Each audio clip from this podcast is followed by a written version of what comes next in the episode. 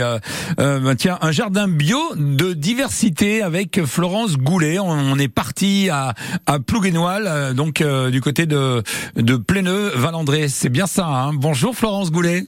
Bonjour.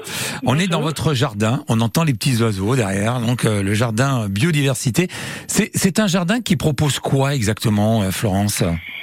Eh bien, dans ce jardin, il propose la biodiversité. Mon, le leitmotiv ici, c'est biodiversité, source d'équilibre.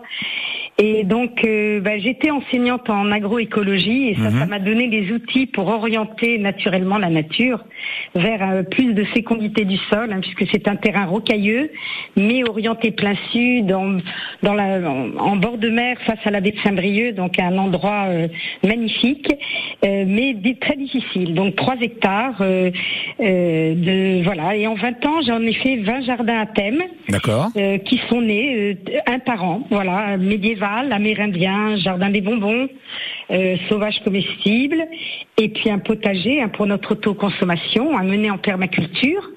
Euh, alors la permaculture, on en parle beaucoup, mais c'est pour moi euh, systématiquement compostage paillage. Hein.